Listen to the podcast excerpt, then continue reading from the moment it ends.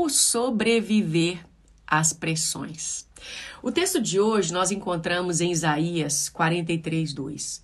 Quando passares pelas águas, estarei contigo.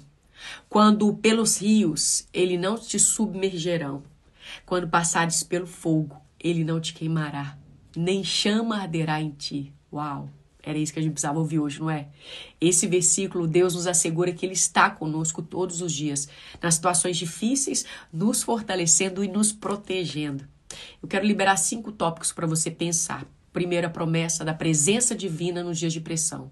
Esse versículo nos ensina de como nos assegurar que Deus está conosco em tempos de pressão. O segundo é aprender a navegar nas ondas da vida. Como desenvolver habilidade para enfrentar, para superar as pressões, inspirando-se na confiança de Deus, deleitar nessa esperança. Terceiro é cultivar resiliência espiritual. Como fortalecer nossa fé, resiliência espiritual para enfrentar desafios, leitura bíblica, devocional, jejum. Quarto, a importância do apoio da comunidade. Eu destaco aqui que a comunidade cristã pode ser um recurso valioso durante esse momento de pressão. Procure sua liderança, não passe por isso sozinho. O quinto é uma palavra de esperança em tempos de pressões. Eu encerro com uma mensagem de esperança, de incentivo, lembrando a você que Deus está ao seu lado. Ele pode ajudar você a superar qualquer pressão.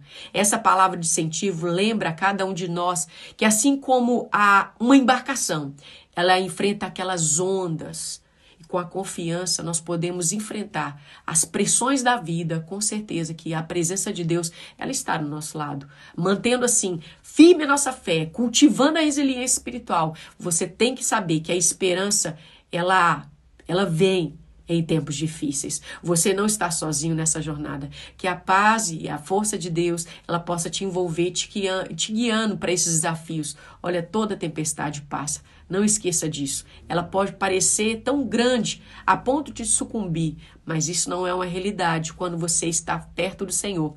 Davi derrubou um gigante. Qual gigante você precisa vencer? Que o Senhor seja com você na estratégia que ele te dá. Mas desistir não é uma opção. Deus te abençoe em nome de Jesus.